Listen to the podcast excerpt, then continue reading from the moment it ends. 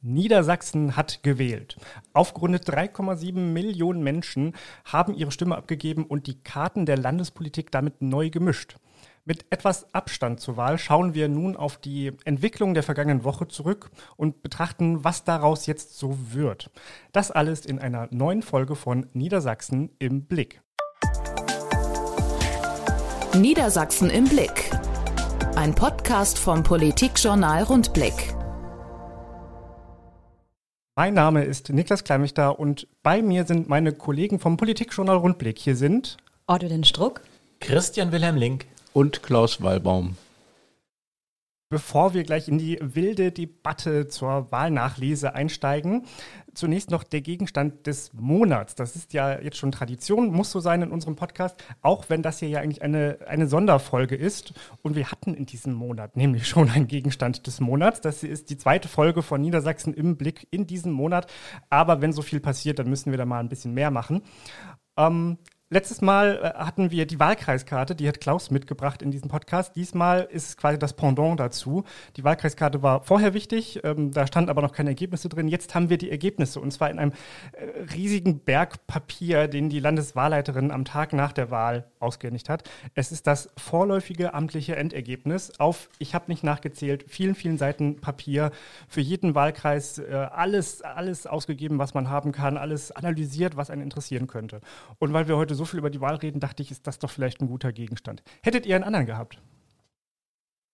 Ich finde ihn eigentlich nicht schlecht, was jetzt unsere Hörerinnen und Hörer ja nicht sehen. Äh, in dem ganzen Papierwust hat Niklas natürlich auch schöne Markierungen schon gesetzt, was irgendwie er besonders wichtig findet. Ähm, das heißt, da sind wirklich wahnsinnig spannende Themen einfach drin, versteckt, ganz, ganz viele Zahlen. Und ich finde, das passt extrem gut. Das sind allerdings äh, keine Markierungen jetzt für den Podcast, also wir werden jetzt im weiteren Verlauf nicht, nicht darin rumblättern. Aber es ist natürlich in der letzten Woche schon ein Arbeitsinstrument gewesen, dieses Papier. Also da wird nicht nur, werden nicht nur Bäume gefällt und Papier schwarz gemacht, damit es dann irgendwie im Schrank oder in der Tonne landet, ich zumindest habe da auch so manche Sachen nachgeguckt. Äh, dabei ging es vor allem um die Wahlbeteiligung in bestimmten Wahlkreisen, dort, wo sie besonders schlecht waren. Habe ich mal geschaut, äh, woran das denn so liegen könnte. Das hat man nachlesen können im Politikjournal Rundblick. Wir verraten das jetzt nicht. Wer neugierig ist, kann ja mal auf unserer Internetseite stöbern und sich schlau machen und dann ganz schnell ein, ein Abo abschließen. Ja, ich kann gar nicht glauben, dass hier gar keine Seitenzahlnummerierungen sind. Wie findet man sich denn da nachher eigentlich wieder zurecht? Man muss ja immer durchblättern. Ein bisschen umständlich. Das kann man vielleicht in fünf Jahren mal anders machen. Spannend wäre ja auch vielleicht, dass du nochmal erzählst, woher du es eigentlich bekommen hast. Das hast du ja wahrscheinlich nicht hier gedruckt, oder?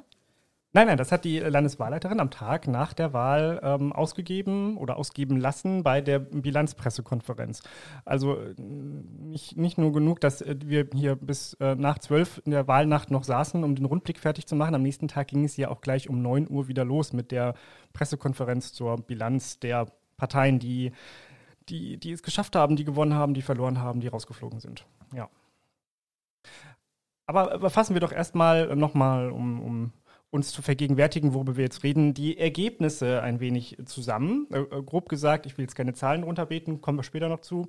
Aber äh, SPD und Grüne, was sind eigentlich die Sieger der Wahl? Es reicht zumindest rechnerisch für das doch erhoffte rot-grüne Bündnis. Die CDU allerdings fährt das schlechteste Ergebnis ihrer Geschichte ein und die FDP sogar fliegt wieder mal aus dem Landtag heraus.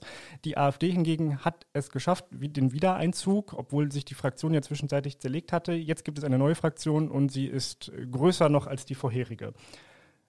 So viel also zum, zum Stand der Dinge der Ergebnisse, aber jetzt wollen wir noch mal ein bisschen tiefer gehen. Hinzufügen möchte ich noch, die Linke bleibt unter ferner Liefen und äh, kommt nicht mal ansatzweise in die Nähe der 5%-Hürde, was dem einen oder anderen auch wehtun würde. Das stimmt, die habe ich jetzt einfach rausgelassen, weil sie vorher nicht drin waren und jetzt nicht drin sind. Das ist so. Ja. Die hatten ja noch Hoffnung, war, lagen in den Prognosen noch bei drei bis vier Prozent. Da hätte ja noch was passieren können, zumindest theoretisch, ist aber dann eher in die andere Richtung abgesagt. Auch ein spannendes Thema, über das wir hier jetzt voll gerne hätten diskutieren können oder auch noch diskutieren können. Ähm, ja, die Grünen haben doch, äh, die, die, die Linken haben doch versucht, mit ihrer äh, äh heißer Herbst-Protestaktion äh, ähm, die, die ganzen enttäuschten Wähler abzugreifen. Ich würde sagen, das haben sie nicht geschafft. Das hat eine andere Partei geschafft. Ja, weil die Linken eben nicht mehr äh, so erschreckend sind wie sie vielleicht mal waren, als es die AfD noch nicht gab. Aber die, vor der AfD hat jeder irgendwie Angst, jeder Demokrat, und sieht auch gleich, wenn die AfD ein bisschen zulegt, äh, zulegt äh, dann das Ende der Demokratie nahen. Äh, das ist, wenn die Linken gewinnen und äh, gut abschneiden, nicht der Fall. Insofern hat jeder Protestwähler doch mehr Wirkung, wenn er die AfD wählt. Glaubst du denn, dass äh, die AfD hauptsächlich wegen der Protestwähler so stark geworden ist? Ja.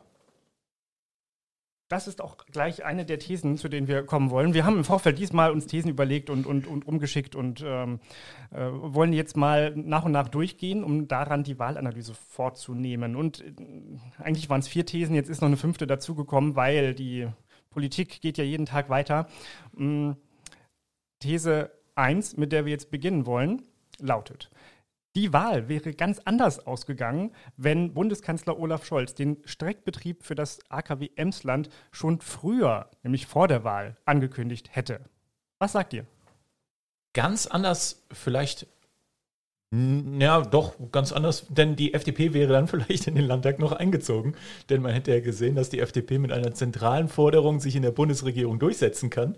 Das hat sie ja bis zur Landtagswahl nicht geschafft. Da waren sie so die, die einsamen Rufe in der Wüste. Jetzt legt Scholz nach und plötzlich ist der, Scheit, der, der Streit im Sinne der FDP entschieden. Die Grünen gucken so ein bisschen in die Röhre. Na gut, die FDP hat sich nicht komplett durchgesetzt, aber immerhin so ein bisschen. Ähm, das hätte vielleicht den ein oder anderen FDP-Wähler nochmal motivieren können. Und was du ja auch gerade gesagt hattest, die Grünen hätten vielleicht sogar noch ein bisschen äh, an Prozent eingebüßt oder zumindest so ein paar Punkte könnte ich mir, ich mir vorstellen können, einfach weil die nochmal eine andere Position zu den AKWs haben. Ja, die Grünen hätten wahrscheinlich äh, das Problem gehabt, dass sie auch dazu stehen müssen, wie es jetzt hier Habeck tut. Und ähm, das äh, hätte dann in Niedersachsen äh, für Missstimmung gesorgt, weil hier Niedersachsen Grünen sich ganz anders positioniert haben, das schon. Aber ich glaube, die SPD hätte noch, noch besser abgeschnitten, weil äh, der Kanzler, äh, ich glaube, äh, Leute sehen das als Zeichen der Stärke. Es war ja am Ende kein Zeichen der Stärke, denn wenn ein Kanzler die Richtlinienkompetenz in Anspruch nehmen muss, um einen Konflikt zu lösen, dann steht es schon schlimm um die Koalition und um die Autorität des Kanzlers, wenn er es ohne diese, diesen formellen Akt nicht schaffen kann. Äh, in, so, aber das, äh, glaube ich, sehen die Leute nicht so, sondern die sehen, ah, der Kanzler hat doch Stärke bewiesen und starke Leute in Krisenzeiten werden dann zusätzlich belohnt. Aber diese, diese Entscheidung in Berlin zeigt doch eigentlich auch, dass die SPD in Niedersachsen nicht besonders viel Einfluss auf den Bundeskanzler zu haben scheint. Denn sowohl Stefan Weil als auch Olaf Lies haben immer wieder betont, wir brauchen das eigentlich nicht, wir wollen das gar nicht. Und das haben sie noch in der letzten Woche betont und eigentlich gestern Abend auch nochmal. Und dann wurde es jetzt trotzdem so entschieden, eigentlich ja über sie hinweg. Es gibt Kommentatoren, die sprechen von einer Ohrfeige für die äh, niedersächsische SPD und auch für die Grünen hier.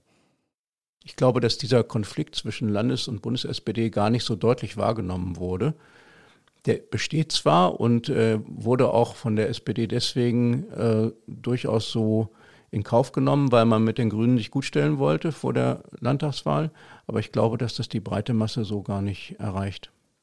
Ja, ich wundere mich eigentlich auch tatsächlich über den Konflikt, warum die SPD so vehement gegen den Weiterbetrieb des Kernkraftwerks Emsland ist. Ähm, jetzt auf die paar Monate kommt es von der Restmüllmenge ja auch nicht an. Es sind ja dieselben Brennstäbe, die verbrannt werden. Also es wird dadurch kein einziger äh, Brennstab mehr nachher entlagert werden müssen.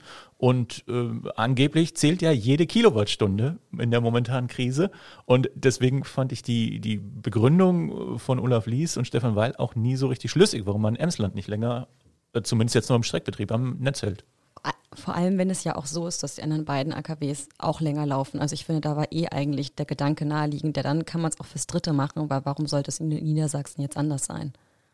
Es ist und bleibt ja auf jeden Fall ein Kompromiss. Also es ist ja jetzt auch nicht so, als würde die SPD oder der Bundeskanzler ähm, da eine, eine Extremposition einnehmen. Es ist jetzt immer noch so, dass die, die Grünen das kritisieren, wir wollen jetzt eigentlich gar nicht, dass es, äh, dass es äh, eine Verlängerung gibt. Ähm, aber auch die CDU springt jetzt nicht bei und sagt, hey, super gemacht, äh, Herr Bundeskanzler, sondern die sagt ja auch, ne, eigentlich müssten wir es doch, müssten Brennstäbe anschaffen und müssten es bis 2024 weiter betreiben. Ähm, also es ist wieder so ein, so ein Mittelweg, der bei Bundeskanzlern ja ganz gut ankommt. Ja, Mittelweg, aber mit dem jetzt, glaube ich, auch wirklich erstmal jeder leben kann. Ähm, Brennstäbe bestellen, ist ja auch die Frage, ob das noch geklappt hätte. Jetzt zumindest den Weiterbetrieb, so was technisch möglich ist, das nutzt man jetzt aus. Und das ist ja schon mal ein ganz gutes Zeichen. Schade natürlich, dass der Kanzler erst ein Machtwort sprechen musste und dass es so spät kommt, weil die gleiche Entscheidung hätte man genauso gut vor zwei Wochen, vor vier Wochen oder vielleicht sogar schon vor acht Wochen treffen können zumindest so Realo-Grüne in Niedersachsen haben auch schon in, im Wahlkampf hinter vorgehaltener Hand gesagt, naja komm, dreieinhalb Monate äh, geschenkt. Äh, das, das lohnt eigentlich den Streit nicht, äh, wenn wir das jetzt dreieinhalb Monate weiter betreiben. Also das Problem ist nur, dass die Realo-Grünen in Niedersachsen ja nicht gerade den, den größten Flügel ausmachen. Wobei man ja auch sagen muss, Greta Thunberg hatte sich ja auch für den Weiterbetrieb der Atomkraftwerke ausgesprochen. Die ist jetzt nicht unbedingt Realo-Grüne, also gut, ist natürlich keine eigentliche Grüne, aber äh, ist ja eigentlich mehr am, am linken Spektrum ähm, der Grünen zu verorten, der Umweltbewegung. Und ähm, selbst da ist ja die Position stark, besser Atomkraft als Kohlekraft zurzeit. Und äh, auf den Kurs haben wir jetzt uns so ein bisschen verständigt. Genau, also das muss man immer dazu sagen, finde ich. Es ist eine, eine relative Antwort, die Greta Thunberg da gegeben hat. Ne? Sie spricht sich nicht für Atomkraft auf und sagt, hey, das ist toll. Sie sagt nur, es ist fürs Klima besser, als Kohlekraftwerke wieder anzuschmeißen, wenn sie eh schon aus waren. Ja, ich glaube, so geht es den meisten Befürwortern, die jetzt sagen, machen wir die Atomkraftwerke noch ein bisschen länger. Also große Fans der AKW-Bewegung gibt es da, glaube ich, nicht drunter.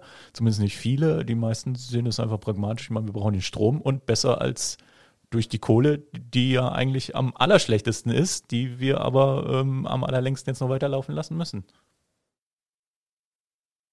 Kommen wir zur nächsten These. Da geht es um die Frage, wer ist eigentlich wirklich Wahlsieger? Und da können wir ein bisschen mit, mit Zahlen jonglieren. Ähm, meine These lautet, die wirklichen Wahlsieger sind die Grünen und die AfD. Was sagt ihr? Ja, stimmt. Also äh, Sieger, in, äh, Sieger ist ja manchmal auch der, der am Ende als äh, der Mächtige herausgeht aus einem Wahlkampf, obwohl er nicht gewonnen hat. Und insofern ist die SPD auch Sieger. Ja, hat verloren. Aber es reicht, wie du schon gesagt hast, für Rot-Grün und es wird ziemlich sicher Rot-Grün sein, weil auch andere Varianten, die Große Koalition ist höchst unwahrscheinlich und für Schwarz-Grün reicht es nicht mal. Insofern wird es zu Rot-Grün kommen und die SPD und die Grünen sind die Sieger und die Gewinner, weil sie kräftig zugelegt haben, sind die Grünen. Nicht so ganz kräftig wie äh, in Umfragehoch im Sommer und die AfD etwas kräftiger, als viele vermutet hatten, nachdem sie sich intern so zerlegt hatte. Aber äh, für mich ganz klar, die Leute gucken nicht, was die AfD für Politik macht. Die Leute wählen die AfD, weil es eine Protestpartei ist und weil sie die anderen damit ärgern können. Wobei man einschränkend sagen muss, auch das Erststimmenergebnis in vielen Bereichen äh, zeigt, dass vor Ort einige AfD-Politiker, auch der Spitzenkandidat Stefan Maciszewski, dass äh, diese Leute vor Ort äh, ein bürgerliches Auftreten haben und durchaus gut ankommen können. Nicht in allen Wahlkreisen, aber in einigen. Und das äh, ist ein Alarmzeichen für alle anderen Parteien. Zumal ja auch viele von der CDU und FDP später zur AfD jetzt rübergewandert sind. Ne? Ich glaub, auch von der SPD, ja. Ja, bei der CDU waren es ja nochmal ein bisschen mehr. Ich glaube, das war irgendwie 50.000 mhm. hatte ich gesehen, FDP irgendwie 40.000 und äh, SPD ein bisschen weniger nochmal. Also das ist natürlich dann auch nochmal irgendwie als Erfolg letzten Endes für die AfD zu werten. Und man kann, finde ich, auch was Klaus gesagt hat, vermuten, dass auch da die meisten einfach die AfD gewählt haben aus Protest weil sie eben wählen gehen wollten und äh, Linke kommt nicht so gut an, haben wir ja schon vorhin festgestellt. Wenn man Proteste ausdrücken möchte, dann wählt man die AfD und das haben die getan. Und ich glaube, für die Grünen ist es schon natürlich irgendwie ein Wahlsieg. Ich glaube schon, dass der ein oder andere sich so ein bisschen mehr noch erhofft hätte von der Wahl, weil einfach die Umfrageergebnissen vorab das eigentlich hergegeben hätten, dass es eben noch irgendwie ein, zwei Prozentpunkte mehr sind. Aber letzten Endes, sie dürfen in die Koalition, sie dürfen auch diesmal jetzt viel mehr mitentscheiden, haben ja auch die Chance auch auf viel mehr Ministerposten. Also ich würde sagen, dass die Grünen schon nochmal noch mal mehr noch mal mehr Sieger sind als die SPD, die jetzt aber auch eben letzten Endes wieder Ministerpräsidenten stellen darf und wieder entscheiden darf. Ja, die Grünen werden jetzt wahrscheinlich mehr Ministerposten kriegen, Wobei, ob das so viele sind, eins oder zwei mehr vielleicht als in der letzten äh, rot-grünen Koalition. Aber man muss ja auch sagen, die SPD wird mehr Ministerposten behalten, als wenn sie mit der CDU koaliert hätten. Also auch für die noch eine kleine Win-Situation, auch wenn sie jetzt mehr, weniger Landtagsabgeordnete stellen. Da will ich mal mit den Zahlen dazwischen grätschen, die ich ja eben schon äh, angekündigt hatte. Also nach den ähm, Stimmenzugewinnen ähm, führen die Grünen. Die haben ähm, 5,8 äh, Prozent Punkte mehr holen können als bei der vorherigen Wahl. Die AfD folgt mit 4,7. Ähm, ansonsten haben nur die sonstigen Parteien noch Zugewinne. Also wenn es nach den reinen Wählerstimmen geht, ähm, ist das eindeutig äh, Grüne und AfD führender. Wenn es aber um die Sitzverteilung geht, und da hm, FDP fliegt raus, verschiebt sich alles nochmal gehörig, äh, da gewinnt sogar die SPD noch zwei Sitze mit dazu. Ähm, äh, hätte ich auch nicht so präsent gehabt. Ich denke, das, das geht auch ein bisschen unter, wenn man nur äh, darauf guckt und nur am Wahlabend dann so beobachtet hat, äh, wer hat Zugewinne und wer hat Verluste. Mhm. Aber die Verluste bei der CDU sind auch gar nicht so gravierend, wie man vielleicht denken könnte, weil immer gesagt wird, das schlechteste Ergebnis überhaupt ja, stimmt. Aber sie verlieren im Vergleich zur vorherigen Legislaturperiode auch nur drei Sitze im Parlament. Ich möchte noch mal eins sagen zu der äh, Ministerfolge, weil Christian die Erwartung äußerte, sie werden mehr, die Grünen werden mehr Minister kriegen als 2013. Glaube ich nicht. Es ist ja auch ganz überraschend. Also sie hatten damals vier, hatten eigentlich viel zu viel, äh, gemessen am prozentualen Ergebnis. Jetzt ist, äh, wenn wir das mit 2013 vergleichen, das Verhältnis SPD-Grüne etwas zugunsten der Grünen äh, verschoben, aber nur etwas, nicht so deutlich. Und äh, jetzt redet der Landesvorsitzende Hans-O Janssen am Tag nach der Wahl davon drei oder vier Ministerposten. Wie gesagt, sie hatten letztes Mal vier. Warum macht er das? Weil es nicht nur um die Zahl der Minister geht, sondern auch um die äh, Bedeutung der Ministerien. Und da wird kräftig gerungen. Und ich vermute mal, dass es am Ende vier Minister der Grünen geben wird. Und äh, deswegen sagt er dann am Tag nach der Wahl drei oder vier, damit sie vier als Erfolg verkaufen können. Kannst du schon absehen, welche Posten, also welche Ministerien sie vielleicht nee, bekommen? Ich, ich bin mir auch ziemlich sicher, äh, also es gibt ja viele Planspiele, ich bin mir ziemlich sicher, dass das sich kurz vor Ende nochmal drehen kann, äh, wenn man feststellt in Verhandlungen, dass äh, man an bestimmten Dingen nicht weiterkommt und dann nochmal einen Plan B aus der Tasche zieht. Das haben wir bisher immer erlebt, dass noch Überraschungen bis kurz vor Ende sind. Das ist ja auch das Schöne an der ganzen Geschichte. Ist mal, ich hätte gedacht, Hanso Jansen sagte drei bis vier, weil er sich versprochen hat und eigentlich drei bis fünf gemeint hätte, um dann die Spanne anzugeben, weil er wurde ja gleich in der äh, LPK dann von Anne Koga nochmal eingefangen. Aber ähm, okay, äh, ist natürlich eine logische Interpretation. Interessant fand ich auch, dass in dieser Pressekonferenz, in der Hans Janssen das gesagt hat, ähm, von den Journalisten gleich die Nachfrage kam, oh, warum sind Sie denn so zurückhaltend? Seien Sie doch ein bisschen selbstbewusster, fordern Sie doch fünf. Und äh, die, die Grünen selber waren gar nicht so. Und so, nee, also fünf fordern wir jetzt doch nicht. äh, wahrscheinlich auch, weil sie ihre Zahlen sehr gut einschätzen können und äh, wissen, dass ihnen dann eben im, im besten Falle vier zustehen, ja. Nächste These. Stefan Weil hat die dritte Amtszeit, seine dritte Amtszeit nur bekommen, weil sich die Bürger in der Krise um den Ministerpräsidenten versammelt haben. Wer möchte dem widersprechen?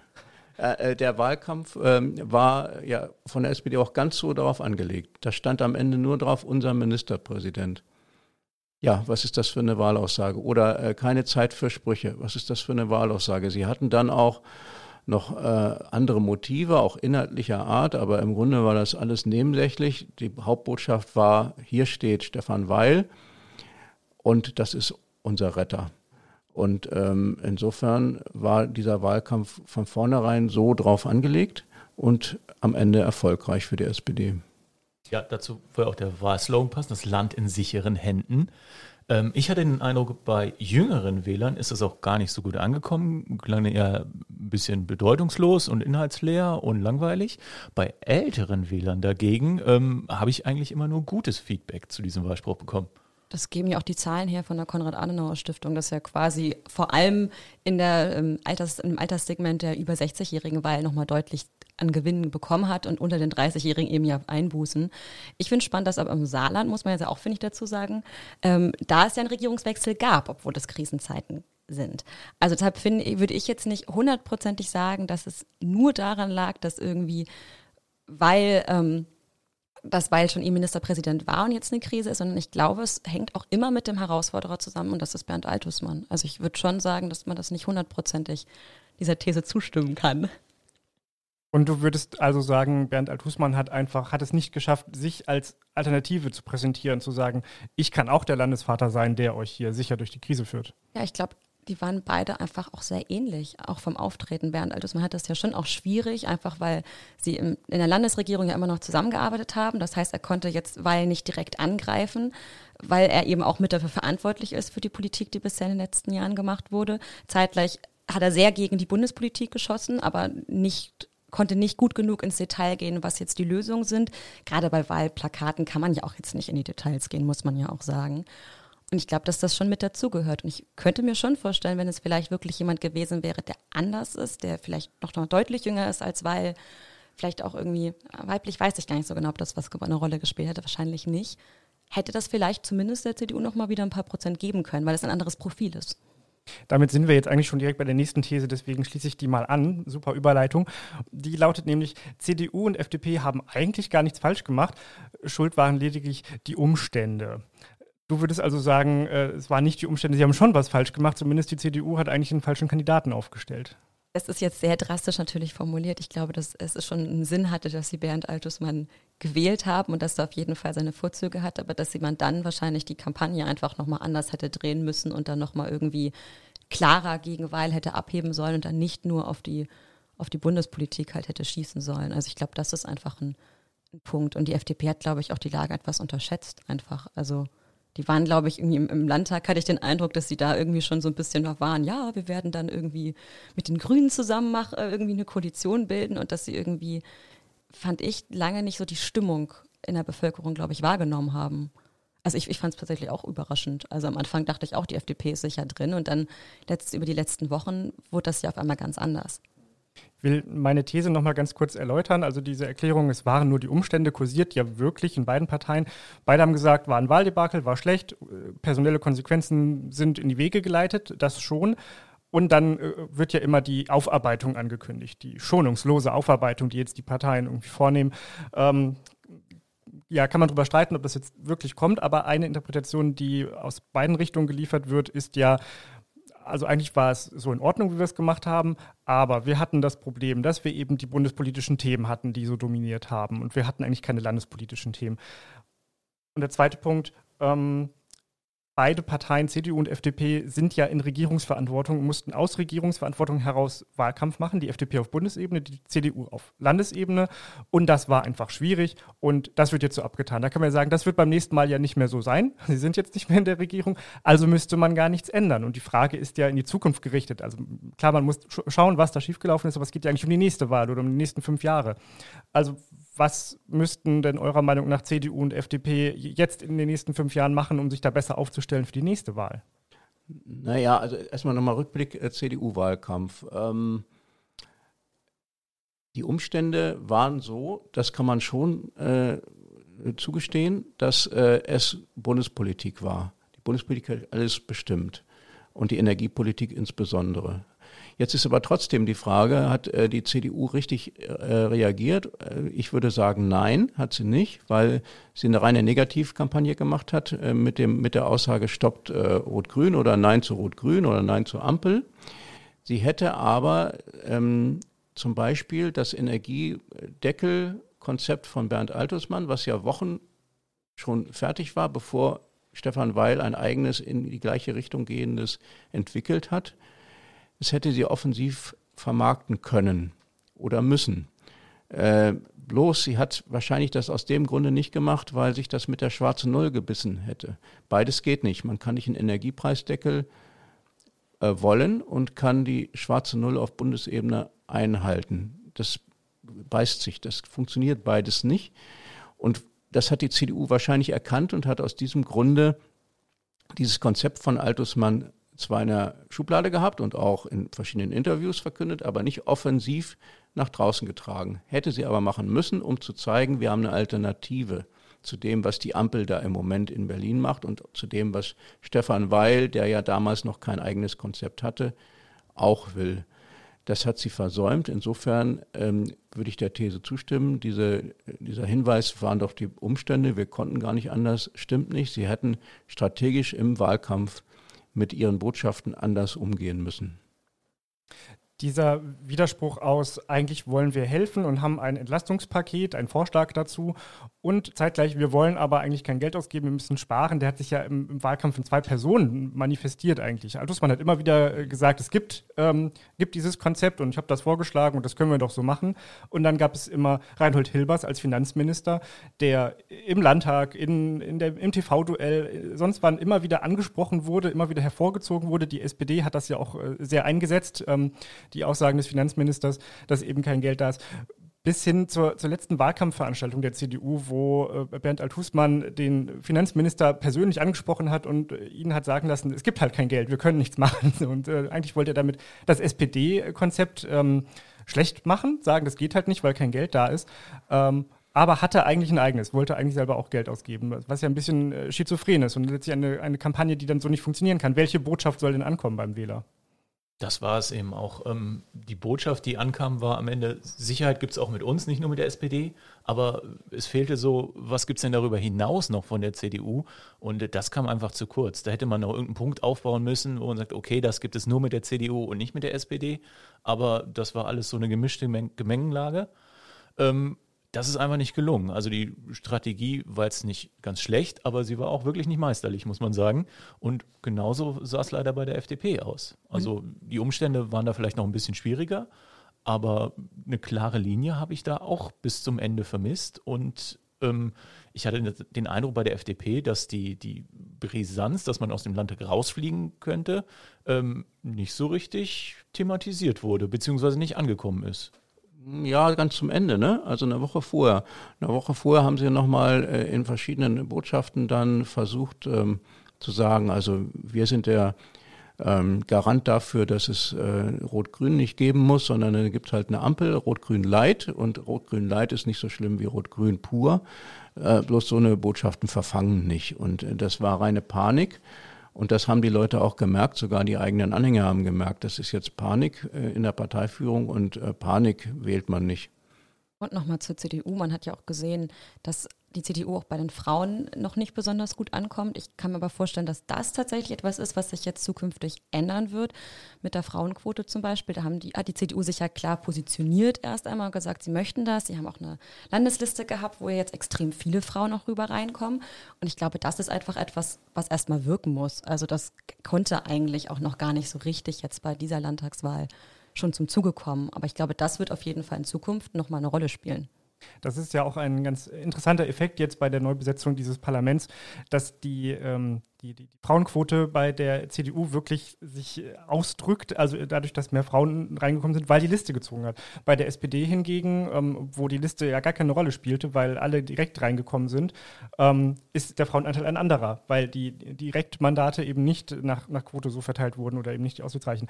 Wird eine spannende Debatte, wie das jetzt im, mit diesem ominösen Paritätsgesetz weitergeht, wie man sowas dann auffangen will. Also eine verpflichtende Quote auf der Liste sorgt ja noch nicht für eine, eine paritätische Besetzung des Parlaments. Naja, da gibt es ja äh, schon Überlegungen, dass man auch für die Direktmandate eine Quotierung einführt. Das muss man aber sehr geschickt machen, damit das nicht äh, sich mit der Verfassung beißt. Aber da gibt es, äh, wurde im Rundblick vor Jahren schon mal ausgebreitet, einen klugen Gedanken, äh, einer äh, Juristin, die das ähm, damals entwickelt hat im Gespräch mit dem Rundblick zum ersten Mal. Und das kann man aufgreifen und da kann man auch äh, was Gesetzliches daraus folgen lassen. Aber macht man es dann so, dass dann pro, also dass es dann Wahlkreise gibt, wo nur Frauen in den einzelnen Parteien kandidieren? Weil theoretisch, wenn ich jetzt einen Wahlkreis habe, wo irgendwie der CDU-Kandidat ist ein Mann, die SPD-Kandidatin ist eine Frau, ähm, und dann eben die Bevölkerung ja entscheiden darf und dann aber trotzdem mehr Männer dann gewählt werden, dann klappt das ja auch nicht. Also muss es doch dann eigentlich Wahlkreise geben, wo nur Frauen sind. Nee, die Überlegung ist die, dass man die Parteien verpflichtet, und ob das geht juristisch ist dann eben noch die große Frage, aber dass man die Parteien verpflichtet, als Direktkandidaten zwei Personen aufzustellen, ein Mann und eine Frau, und dass der Wähler dann die Möglichkeit hat, äh, von jeder Partei, also eine nur zu wählen, und der kann bei jeder Partei aussuchen, ob er den Mann oder die Frau haben will. Und am Ende äh, wird es einer und äh, das kann sein, dass, dass trotzdem nur Männer gewählt werden, es kann auch sein, dass nur Frauen gewählt werden, aber so ist die Überlegung. Den Vorschlag finde ich allein schon deswegen gut, weil ich dann als Wähler mehr zur Auswahl habe. Das ist ja schon einfach toll. Ähm, ich muss ja immer den Direktkandidaten nehmen, den die Partei entschieden hat. Und vielleicht war der zweitbeste ja doch der bessere. Ähm, das ist ja am Ende eine Parteientscheidung. Finde ich schön, wenn man das dem Wähler überlassen würde. Also in äh, meinem Wahlbezirk war, äh, oder in meinem Wahlkreis, war der Stimmzettel schon sehr lang. Ich hatte schon ganz schön viel Auswahl, muss ich sagen. Ja, bei meinem Wahlkreis in Celle Stadt, die drei großen Parteien waren auch von, also äh, CDU, SPD, Grüne waren alles Männer, muss man ja auch sagen. Also ich hatte gar keine Wahl, tatsächlich eine Frau in aussichtsreicher Position da in den Landtag zu wählen. Auch das war bei mir anders, aber ja. Eine, eine letzte These äh, hatte ich euch noch mitgeschickt gestern, die kam jetzt immer schon ein bisschen vor. Wir haben sie eben übersprungen, aber ich will sie einmal noch nennen ähm, zum Abschluss.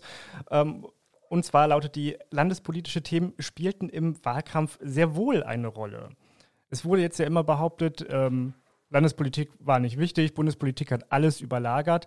Ich würde aber behaupten, wenn man mal auf, auf Veranstaltungen war, Parteiveranstaltungen, ähm, wo Wähler, Bürger Fragen stellen durften, kam es doch dazu, dass äh, landespolitische Themen vorkamen. Natürlich auch die anderen, aber nicht nur. Und ich würde behaupten, dass es eher ähm, ja so, so in unserer Medienbubble so war. Wir haben ziemlich früh gesagt, ja, wird alles von Bundespolitik überlagert. Und dann haben wir das auch so kommen lassen, weil wir ganz viel nur über Bundespolitik berichtet haben.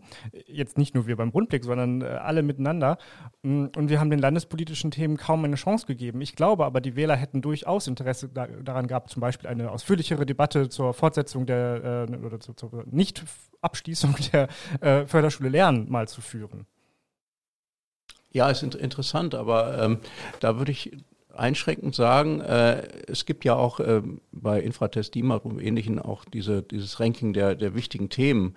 Und da war eben ganz vorne die Energiepolitik und die, die Weltlage. Ne? Das, das waren die Dinge, die die Leute am meisten beschäftigt haben. Und deswegen glaube ich schon, dass bei der Wahlentscheidung auch, auch diese Frage, ähm, wem vertrauen wir in diesen unsicheren Zeiten, äh, das Entscheidende war und ähm, das auch den Ausschlag gegeben hat. Und das, finde ich, ist keine Landespolitik. Ich würde ja zustimmen, dass auf den Veranstaltungen schon auch über Landespolitik gesprochen wurde und die Leute das auch interessiert. Dass es aber das Hauptmotiv der Leute oder der, der meisten Wähler war am Wahltag, glaube ich trotzdem eher nicht. Gut, und sind auch die Menschen, die zu so einer Wahlveranstaltung kommen, ja nicht die üblichen Wähler? Ähm, das, äh, ja, das würde ich auch so sehen, so gelten lassen. Ähm, natürlich haben die ein spezielles Interesse. Also gerade bei den Grünveranstaltungen war es auffällig, da ging es um äh, den, den Ausbau, äh, Umbau des Südschnellweges oder den Bau der Küstenautobahn. Das waren ja sehr landespolitische Themen, die da immer wieder Thema waren. Aber natürlich auch bei einer speziellen Klientel, bei denen, die sich sowieso für die Grünen interessieren, vielleicht sogar Grün-Mitglied sind und zu so einer Veranstaltung gehen und dann Fragen dazu stellen. Klar, das verzerrt natürlich auch die Wahrnehmung, die ich dann darauf habe. Ja. Ja, den Eindruck hatte ich auch, dass bei den grünen Wählern landespolitische Themen durchaus wichtig sind, also viel wichtiger als bei allen anderen Parteien sogar, ähm, während das den anderen dann auch weniger gelungen ist, so wirklich die landespolitischen Themen in den Vordergrund zu drängen, die auch wichtig sein könnten im Wahlkampf, hat man vielleicht auch ein bisschen vernachlässigt. Ja, aber ich glaube, es lag schon einfach an den Sorgen, die die Bevölkerung jetzt hat. Und das sind nun mal jetzt unter anderem Energiepolitik. Und ich glaube, dass da einfach einige nicht den Kopf gehabt hätten, jetzt mit Förderschule lernen zum Beispiel. Und auch, dass sogar vielleicht schlecht angekommen wäre, wenn der Fokus von den Politikerinnen und Politikern zu sehr auf Landespolitik trotzdem gesetzt worden wäre, weil man dann vielleicht auch gesagt hätte in der Bevölkerung, na ja, aber mich interessiert nun mal leider einfach gerade nicht die Förderschule oder irgendwie was anderes. Mich interessiert einfach, wie ich meine, wie ich meine Rechnung bezahle. Und ich glaube, dass das einfach auch so ein bisschen einfach das Problem letzten Endes war, weshalb es schon mehr um Bundespolitik ging. Aber es ist eigentlich schade, finde ich schon, weil es gibt viele wichtige landespolitische Themen, die deshalb jetzt ein bisschen weniger Raum bekommen haben und wo es wichtig ist, finde ich jetzt in Zukunft, dass umso mehr wieder auch darüber geredet wird. Weil das ist ja letzten Endes auch die Zukunft, die uns auch noch viel mehr beschäftigt, also theoretisch langfristig mehr bestimmen wird, ob es Förderschulen gibt, wie das mit Bildung aus, ähm, wie das mit Bildung weitergeht und so weiter. Die Landespolitik hat ja sowieso eher so ein Problem durchzudringen, zu den Menschen zu kommen. Erstmal müssten die Menschen wissen, was ist Landespolitik, was sind Themen, die hier entschieden werden mm, und dann, was sind da gerade die aktuellen Debatten. Ich glaube, dass in diesem Wahlkampf es schon relativ früh ja dann diese Entscheidung gab, äh, dass das wird halt kein Thema. Das ist bestimmt durch Meinungsumfragen ähm, getriggert worden. Also die Parteien haben sich erstmal ähm, Umfragen eingeholt und haben dann geschaut, was interessiert die Menschen. Dann haben sie danach ihre Kampagnen gestrickt und so hat sich das ja verstetigt und, und fortgesetzt. Wir haben dann als Medien geschaut, was machen die Parteien als Kampagnen und haben dann wiederum daraus geschlossen, ah, das ist das, was die Leute interessiert. Und all die anderen Themen kamen dann viel weniger vor. Also neben dem Schulthema, äh, was mich halt auch interessieren würde, Thema Landwirtschaft wurde doch ganz wenig diskutiert. Ich finde immer noch, dass man das bei den Plakaten der Grünen am ehesten gesehen hat, dass es da noch andere landespolitische Themen gibt. Aber auch in der, in der breiten Debatte äh, kam das nach meiner Wahrnehmung nicht so weit vor, ja. Damit sind wir dann durch mit dieser Folge, nach der, die Wahlnachlese. Ähm, das war unsere äh, Sonderfolge. Jetzt schauen wir noch einmal kurz auf den Zeitplan. Wie geht es denn weiter? Die Gespräche zur Koalition laufen schon. Die richtigen Koalitionsverhandlungen sind dann am 26. Oktober. Wenn es dann alles klappt und die Landesregierung steht, wird, wenn der Landtag zusammentritt, am 8. und 9. November die neue Regierung ins Amt gewählt.